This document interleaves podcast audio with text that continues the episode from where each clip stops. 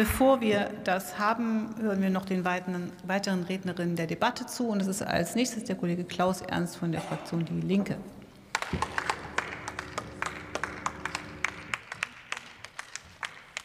Frau Präsidentin, meine sehr verehrten Damen und Herren!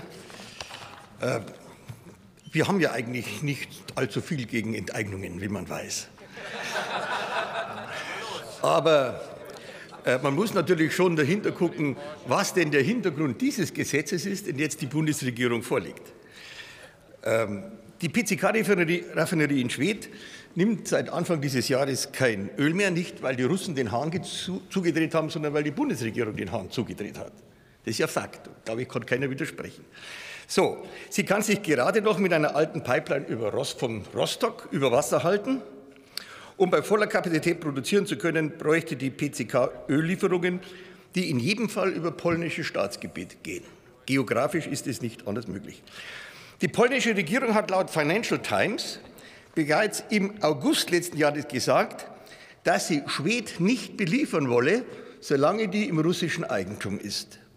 Der Spiegel hat über die unveränderte Haltung der polnischen Regierung in dieser Frage erst letzte Woche berichtet. Die BCK bekommt über Polen noch immer keine signifikanten Mengen Erdöl, obwohl bei uns die Regierung, Herr Kellner, ja in vielen Märchenstunden ganz was anderes erzählt hat. Meine Damen und Herren, was will Polen? Polen will die Enteignung Rosnefts, welche sie jetzt freundlicherweise mit diesem Gesetz ermöglichen. Es geht eigentlich um Rosneft. So, halten wir fest, wenn der deutsche Staat Rosneft nicht enteignet, dreht Polen den Ölhahn nicht auf. Nicht die Russen, die Polen drehen dann den Ölhahn nicht auf.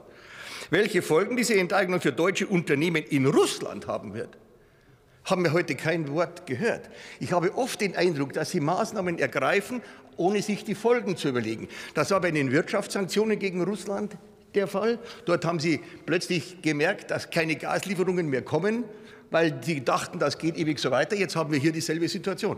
Und um jetzt Polen entgegenzukommen, na, dann machen wir halt schnell mal ein Gesetz, wo wir dann die Russen enteignen und es der polnischen, dem polnischen Unternehmen wiedergeben.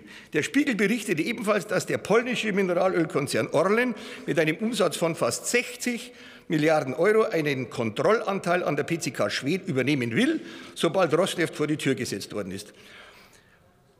Wollen Sie Orlen die enteigneten Rosneft-Anteile verkaufen und so der polnischen Erpressung zu entgehen? Das ist doch geplant. Das ist doch der Hintergrund dessen, was wir hier machen. Und ich sage, nachdem wir oft von Energie als Waffe reden, das Vorgehen Polens kommt mir schon so vor, als würde die Polen Energie als Waffe benutzen. Meine Damen und Herren, die Bundesregierung hat also gar nicht ihr Herz für Energieinfrastruktur in öffentlicher Hand entdeckt. Das wäre ja schön, weil die Energieversorgung in öffentlicher Hand besser aufgehoben ist als in den Händen von Konzernen, egal welcher Nationalität. Allerdings habe ich den Eindruck, beim Schachspielen haben sie es nicht so gehabt, sonst hätten sie immer gewusst, wenn man einen Zug macht, muss man auch damit rechnen, was der andere macht. Ich habe Angst, was mit deutschen Unternehmen in, in Russland passiert, aufgrund dessen, was wir hier machen. Danke für die Geduld. Frau Präsidentin. Ich muss ja, aber den Übergebühr ausgenutzt haben. Es ging so. Genau. Ähm, der, das mit dem Beifall soll auch noch sein, ne? Genau. Ähm, der nächste